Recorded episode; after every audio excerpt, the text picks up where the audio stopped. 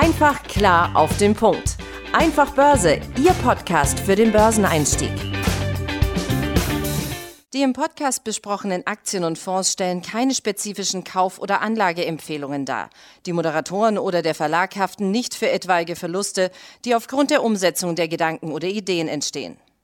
Hallo und herzlich willkommen zum Einfach Börse Podcast. Mein Name ist immer noch Tim Temp und ich bin wie immer noch hier, glücklicherweise mit meinem geschätzten Kollegen aus München, Benjamin Heimlich, in unserem virtuellen Studio. Ich grüße dich. Hallo. Hi Tim, schöne Grüße nach Berlin. Ja, vielen Dank. Wir wollen uns heute mal mit einem Thema beschäftigen, was uns jetzt, ja, leider muss man ja sagen, ähm, aufgrund der aktuellen Börsenphase. Ähm, es gab ja mehrere Korrekturen aufgrund des äh, Ukraine-Konfliktes dort. Ähm, ja, und deswegen wollen wir uns heute mal damit beschäftigen, gefallene Highflyer, also wie gelingt der Wiedereinstieg? Ihr kennt den Begriff vielleicht auch unter dem ja, Begriff äh, Bottom Fishing, ja, und darum soll es heute mal gehen. Was ist das eigentlich? Worauf, was für Gründe gibt es dafür, dass die Aktien überhaupt gefallen sind? Wie kriegt man den Fuß da in die Tür? Und ähm, da wollen wir euch, ja, wie gewohnt, praktische Tipps und Tricks mit an die Hand geben, dass ihr dort ähm, ja möglichst gut an den Märkten agieren könnt. Nun, beginnen wir erstmal, was ist denn überhaupt Bottom Fishing überhaupt genau? Also erstmal dieses Bottom Fishing, das ist natürlich ein englischer Begriff, das heißt so viel wie ja abfischen. Ähm, letztendlich meint das ähm, ganz einfach den Umstand, dass eine Aktie, ähm, die gefallen ist, oft wird da so eine Range von so ja zweistellig bis mittelig zweistellig, also so ab zu 10 Prozent bis zu 30, 40, 50 Prozent. Kommt natürlich auch immer ein bisschen auf die Aktie an. Ihr kennt das ja schon von, von uns, dass nicht Aktie gleich Aktie ist.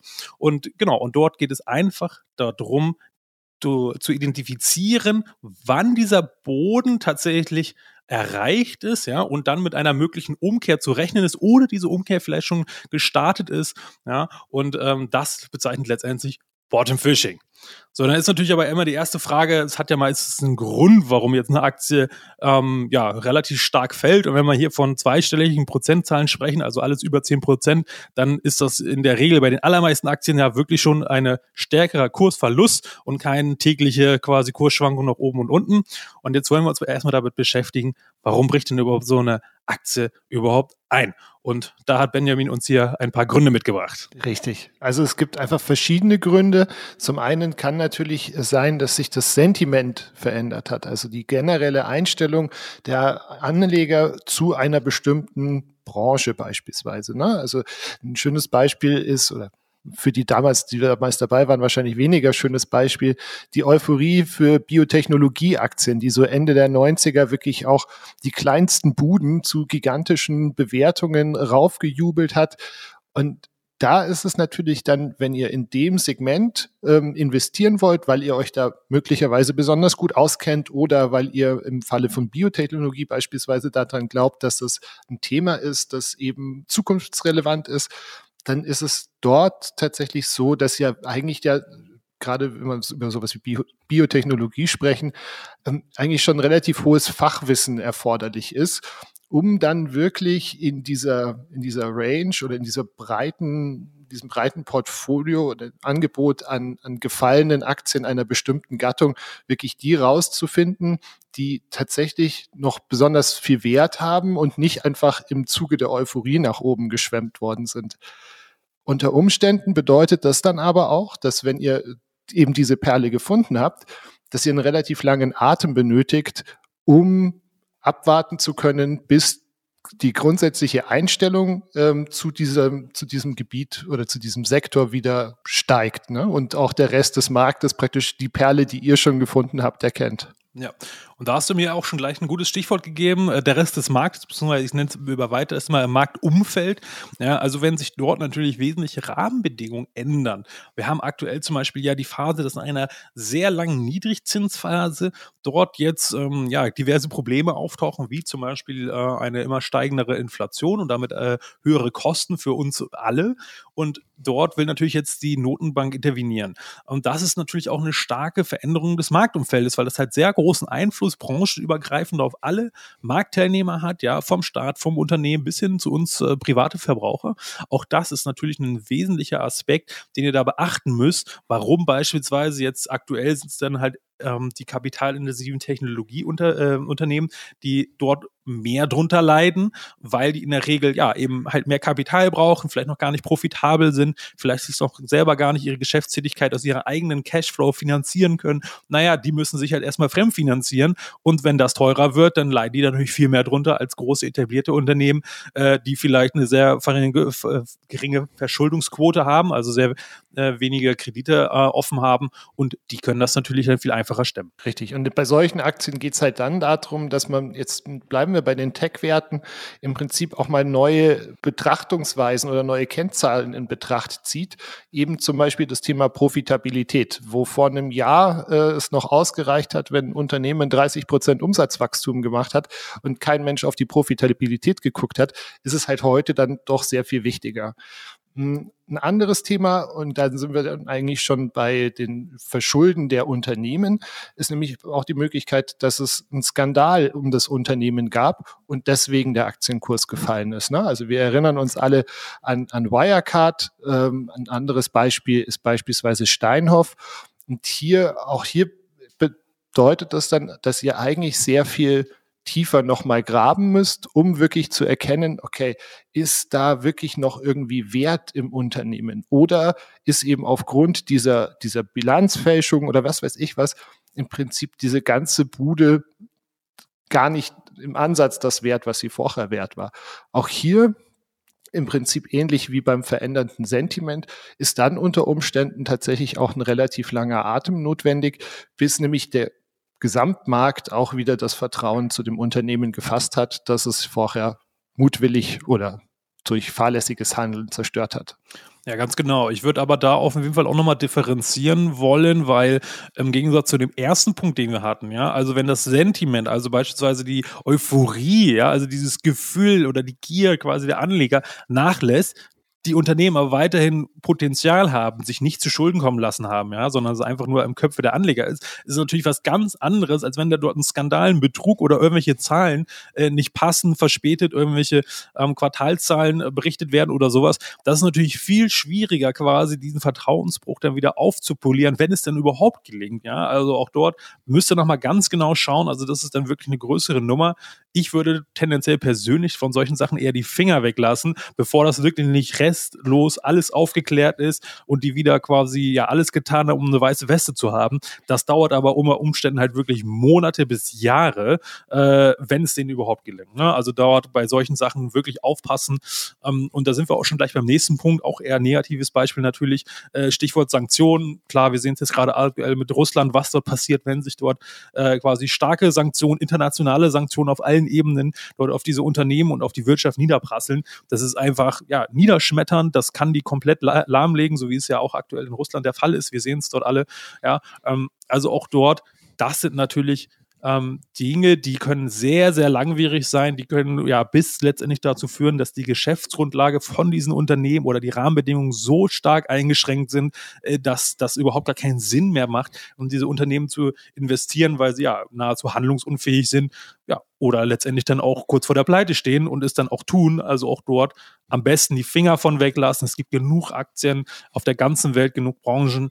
Äh, ihr findet sicher was Besseres als genau in diesem Bereich, dann, äh, wo die Hütte da letztendlich brennt. Da muss man dann nicht unbedingt noch mitmischen, meiner Meinung nach. Der Vorteil an russischen Aktien ist ja, dass du sie aktuell in Deutschland überhaupt kaum noch handeln kannst. Also da tatsächlich auch die, die Versuchung äh, aktuell sehr, sehr gering ist, äh, noch eine Gazprom oder was weiß ich was zu kaufen, weil du sie einfach nicht mehr kriegst. Ja, ganz genau. Ne? Also man kann es, äh, glaube ich, noch über Umwege, über Derivate und so, aber wie gesagt, das lasst am besten die Finger davon aktuell. Äh, das, das, da möchten wir wirklich nur von abraten. Das ist ein zu heißes Eisen, der Totalverlust ist da sehr, sehr wahrscheinlich. Ähm, also versucht es bitte nicht erst. Richtig.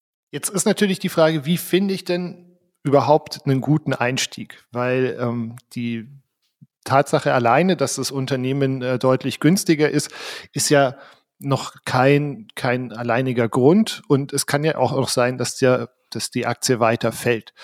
Da bietet sich dann äh, die äh, technische Analyse eigentlich sehr gut an. Und ähm, da möchte ich gleich den Ball wieder an Tim zurückspielen, weil der sich da in dem Bereich tatsächlich sehr, sehr gut auskennt. Ja, genau. Also als erstes würde ich halt immer so vorgehen, die Punkte, die wir bereits besprochen haben. Das zählt ja sozusagen alles unter diese Punkt Fundamentalanalyse, ja. Also wirklich den, die Substanz des Unternehmens. Was können die, wie leistungsfähig sind die, wie sieht beispielsweise die Bilanz aus, ja, ähm, wie ist das Geschäftsumfeld von denen. Das würde ich immer als allererstes prüfen, weil wenn ihr dort schon irgendwelche faulen Eier findet, dann lasst gleich die Finger davon, dann könnte der Charttechniker der Beste der Welt sein. Äh, das bringt dann letztendlich nichts. Also, wenn wir, äh, wenn, wenn die Hausaufgaben gemacht sind und ihr zu dem Ergebnis kommt, dieses Unternehmen hat Potenzial weiterhin, ja, das ist jetzt nur eine Schwächephase, dann könnt ihr diese technische Analyse wirklich sehr gut dafür nutzen, weil da das kann sie wirklich leisten. Ähm, dieses Timing, das kann man gut dort mit ableiten, weil es halt eben die echten Kursdaten sind. Also da gibt's halt quasi keine Interpretationsspielraum. Ja, ist jetzt so oder so ähm, und wie ist jetzt diese Kennzahl jetzt einzuordnen in Relation? Das gibt's bei den Kursen nicht. Ja, entweder die Aktie hat den Aufwärtstrend oder sie hatte den halt eben nicht, ja, oder sie fällt halt noch weiter. Und dort, ähm, ohne da jetzt zu weit in die Tiefe zu gehen, weil das ist leider, muss ich auch sagen, über einen Podcast ein bisschen schwierig, also nur über die Audiospur, da wäre natürlich, das ist natürlich auch ein visuelles Werkzeug, diese technische Analyse, ja, aber wir möchten euch jetzt mal zumindest hier die, die wichtigsten Sachen, ja, und das sind natürlich ähm, am wesentlichsten so ausgeprägte, markante Punkte im Chart. Also diese sogenannten Hoch- und Tiefpunkte, beziehungsweise dann, wenn wir uns in einem Aufwärtstrend befinden, ist ja immer der Hochpunkt ähm, ein Widerstandspunkt und ein Tiefpunkt eine Unterstützung. Ja? Und wenn ihr das auf dem Tageschart, das ist üblicherweise bei fast allen Chartprogrammen oder Webseiten, ist das immer der Tageschart, der dort eingestellt ist, da seht ihr es ja immer. Ne? Immer wenn dort ähm, der Bogen ähm, ein, ein, ein, ein, Boden gebildet hat und der Kurs dann wieder anzieht, dann wisst ihr, ah, an diesem Level ist eine Unterstützung. Und wenn er dort wieder diesen Punkt gefunden hat und dieser langfristige Aufwärtstrend grundsätzlich intakt ist, dann könnt ihr euch zum Beispiel an diesen Unterstützungslinien orientieren, wenn dort ein markanter Punkt gebildet ist und der Kurs wieder hochzieht. Das könnt ihr dann zum Beispiel für einen Einstieg nutzen. Was auch äh, relativ gut funktioniert, meiner Meinung nach, sind sogenannte Umkehrformationen. Da gibt's äh, so viele wie Sand am Meer und täglich gibt's auch neue. Äh, also, aber ich möchte einfach nur eigentlich zwei, beziehungsweise ist letztendlich eine und die gleiche, nur in zwei, zwei Arten.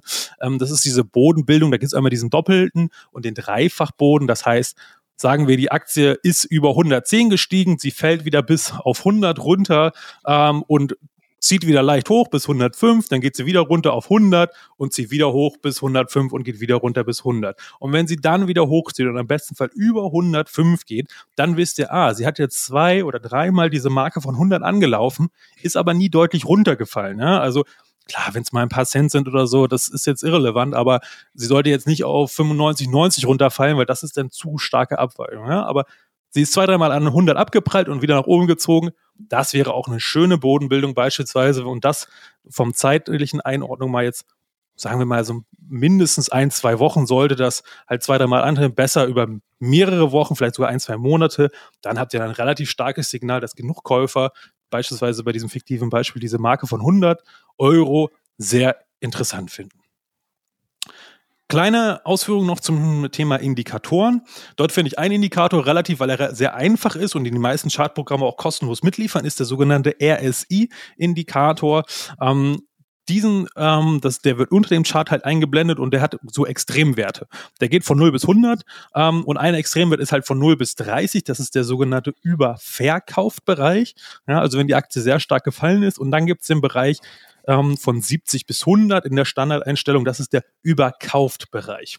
Das heißt, wenn er zwischen 30 und 70 ist, ist er quasi normal, pendelt er. Aber sobald, ich finde es halt irgendwie interessant, wenn er sehr stark abgekauft und oft ist es gerade, wenn das Sentiment sich sehr schnell umdreht, beispielsweise jetzt durch die, durch die Kriegshandlung ähm, oder durch die Zinswendung, die dann angekündigt worden ist, ja, und dort manche ähm, ja einfach auf den falschen Fuß erwischt wurden und da schnell raus wollen aus der Aktie, dann gibt es einen starken Abverkauf. Dieser RS RSI-Indikator fällt beispielsweise kurzzeitig unter den äh, Bereich von 30.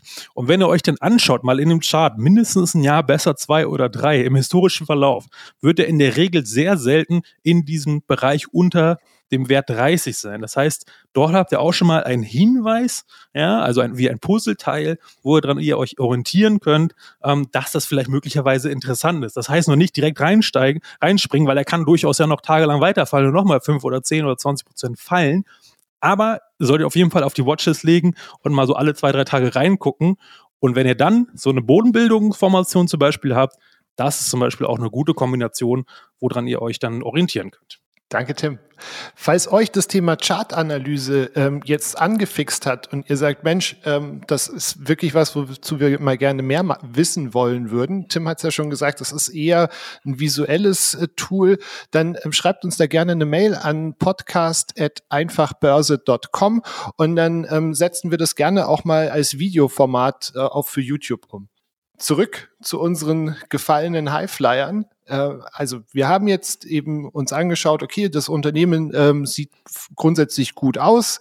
Äh, wir haben die Chartanalyse äh, hergenommen und festgestellt, no, auch, auch interessant.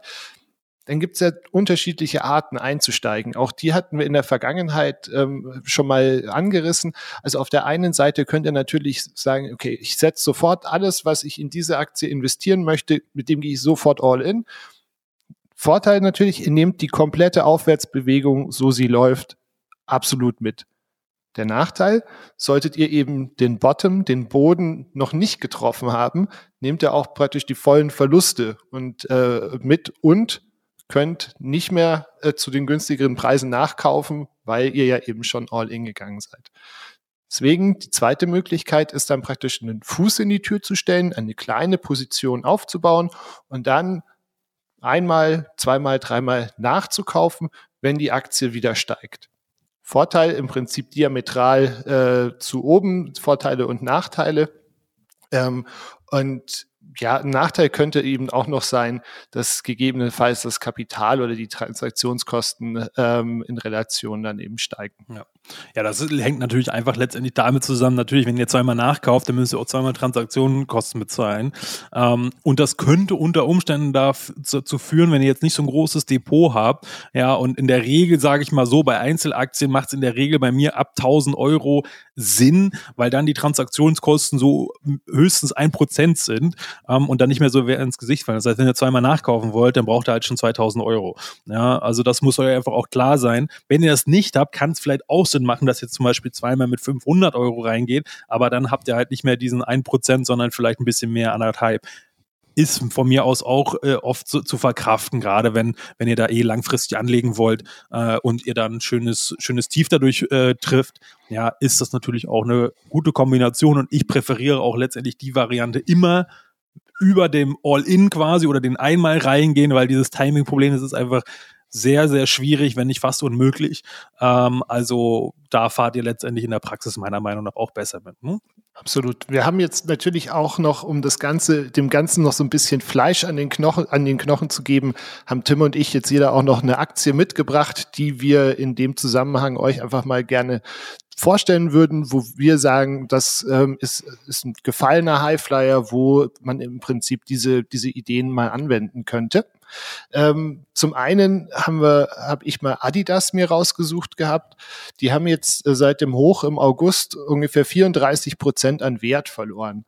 Das gibt hier, wenn man sich fundamental anschaut, natürlich eine ganze Reihe an Gründen, warum das so ist. Also auf der einen Seite sind die Lieferketten gestört. Ja, große Teile von, von der Bekleidungsindustrie werden eben in Asien gefertigt, wo jetzt in den letzten Monaten tatsächlich Corona auch sehr stark gewütet hat. Bei Adidas kommt dazu, dass sie ein relativ wichtiges Russland-Geschäft haben. Also ähm, für 2021 geht man davon aus, dass die knapp eine halbe Milliarde Umsatz äh, in Russland machen von ihren 21,3 Milliarden Euro Umsatz. Und auf der anderen Seite ist Adidas halt einfach nach wie vor eine super beliebte Marke. Die haben eine hohe Qualität, ein hohes Kundenzufrieden, eine hohe Kundenzufriedenheit. Tim und ich hatten in der Vergangenheit, glaube ich, auch schon ein, zwei Mal dabei. Ähm, jetzt sind die in den letzten Tagen natürlich auch nochmal sehr stark abgestürzt. Das hat man auch in der Vergangenheit schon beobachten können. Also beispielsweise 2014, als Russland äh, die Krim annektiert hat, ist Adidas damals auch stark eingebrochen. Was sich im Nachhinein aber dann doch sehr stark als eine Top-Kaufchance herausgestellt hat, weil die nämlich wirklich innerhalb von, ich glaube, ein bisschen über einem Jahr wirklich wieder 100 Prozent höher lagen. Also das wäre jetzt so ein Kandidat der aktuellen Situation für mich, wo ich sagen würde, könnte man sich überlegen, ob man schon mal einen Fuß in die Tür stellt. Man hat ja keine Ahnung, wie lange dieser unsägliche Krieg in der Ukraine noch dauert und wie schwer das Adidas auch auf Sicht noch belasten wird. Aber wäre mal sowas, wo ich sage, könnte ich mir vorstellen, Fuß reinzustellen und dann gegebenenfalls eben weiter nachzukaufen in der, in der Zukunft. Ja, ich habe mal was aus dem Technologiebereich mitgebracht. Ähm, dort muss man natürlich dazu sagen, das ist natürlich ein bisschen heißeres Eisen aufgrund der Zinswende. Ich habe mich aber jetzt bewusst natürlich für ein Qualitätsunternehmen äh, entschieden, was zwar vom Sentiment jetzt nicht vollkommen frei ist, quasi dort nicht betroffen zu sein, ähm, aber letztendlich die Qualität und ähm, ja die, die Kassen des Konzerns sind nicht prall gefüllt. Es handelt sich nämlich um Nvidia. Habt ihr bestimmt schon mal gehört? Ist er ähm, quasi mit AMD eigentlich der klare Marktführer in Sachen Grafikkarten, äh, Hardware grundsätzlich für, ähm, ja, für Computertechnologie im weitesten Sinne. Ähm, es gibt natürlich noch weitere andere Player am Markt, die dadurch auch sehr groß sind. Zum Beispiel Intel ist natürlich auch ein Chiphersteller. Ähm, ja, aber Nvidia und AMD sind einfach die klaren Marktführer in ihrer Technologie. Ja, die haben äh, mit die besten Ergebnisse, ähm, haben die beste Software, die sie dort mitleisten und die leistungsstärksten Prozessoren einfach, ähm, die es überhaupt auf dem Markt gibt. Ähm, wenn ihr euch ein bisschen in dem Bereich mit beschäftigt, habt ihr es auch mitbekommen, ne? gerade fürs Crypto-Mining braucht man ja auch diese starken Grafikkarten, deswegen sind die auch so total teuer geworden die letzten Jahre, weil natürlich sich alle Leute mit den, mit den Nvidia-Grafikkarten dazu gedeckt haben, weil die halt eben einfach so gut geeignet sind, auch für das Mining, weil die halt eben so eine hohe Rechenleistung haben. Ne? Und ja, da sind wir auch schon bei dem grundsätzlichen äh, Potenzial von, von dem Unternehmen. Äh, das mischt letztendlich an allen möglichen Zukunftstrends mit, die irgendwas mit Technologie haben. Sei es KI, also künstliche Intelligenz, Kryptomeinung hatte ich, Kryptomining habe ich eben schon gesagt, Metaverse, also alles, was halt mit diesem ja großen Feld des Gaming im weitesten Sinne zu tun hat. Ne? Dann natürlich auch ähm, autonomes Fahren. Da haben die auch mehrere Kooperationen und sind da auch ganz vorne mit dabei. Ne? Also dort einfach ein Riesenpotenzial, wenn ihr euch da langfristig engagieren wollt, ist das meiner Meinung nach auch gerade eine sehr interessante Sache, weil, jetzt komme ich zum technischen Part, das war ja gerade alles sozusagen in der fundamentalen Schiene drinne. Technisch betrachtet haben wir aktuell so rund 30 Prozent unter dem Allzeithoch befindet sich die Aktie. Gleichzeitig stand sie teilweise noch deutlich tiefer in den letzten äh, Tagen oder paar Wochen. Jetzt ist sie wieder stabil über dem gleitenden Durchschnitt ähm, oder die 200-Tage-Linie, die ist halt auch sehr wichtig auch ein Indikator, wenn ihr euch den mal anschauen wollt, ähm, äh, kann ich euch auch nur empfehlen. Ähm, und dort steht halt die Aktie jetzt gerade ähm, wieder drüber, hat einen Doppelboden auch gebildet über mehrere Wochen, also auch ein sehr solides Signal. Ähm, und wenn die Aktie jetzt auch noch über die 250 Dollar wieder rüber springt, ist es gleichzeitig ein Bruch mit dem Widerstand. Das heißt, auch ein Kaufsignal bzw. Einstiegssignal wird dort generiert. Und das könnte man dann theoretisch, wenn man das möchte, auch nutzen. Und das wäre jetzt mal so ein Gesamtpaket, wie ich jetzt so einen Trade dort bei Nvidia aufbauen würde. Aber ich würde dort auch wiederum mit gestaffelten Einstiegen arbeiten, also mindestens einmal nachkaufen mit von vornherein einkalkulieren. Und nicht nur einmal, sondern ganze dreimal, eigentlich viermal gibt's auch uns, also nicht nur als Podcast, sondern wir sind eben auch noch auf unseren Social-Media-Kanälen, nämlich auf TikTok, auf Instagram und auf YouTube unterwegs. Wenn ihr da vorbeischauen wollt, vielleicht in ein paar Wochen dann auch tatsächlich mit einem Video zur Chartanalyse. Also wie gesagt, schreibt uns da gerne eine Mail, schreibt uns da auch eine Mail, ähm, falls ihr Themen habt, die euch zum Thema Börse interessieren. Wie gesagt, die Mailadresse ist podcast.einfachbörse.com. Und Tim, auch diese Woche hat es mir wieder Spaß gemacht, das Thema aufzubereiten, mich hier 20 Minuten mit dir zu unterhalten. Ich hoffe, ihr konntet was mitnehmen und ich freue mich, wenn wir uns nächste Woche hier wieder hören. Ich sage auch vielen Dank für deine Zeit, Ben, und ich hoffe, ja, es hat Spaß gemacht, ihr konntet wieder was mitnehmen. Dann wünsche ich euch äh, gute äh, Trades an den Märkten und bis nächste Woche hoffentlich. Bis dann. Ciao. Ciao. Einfach klar auf den Punkt. Einfach Börse, Ihr Podcast für den Börseneinstieg.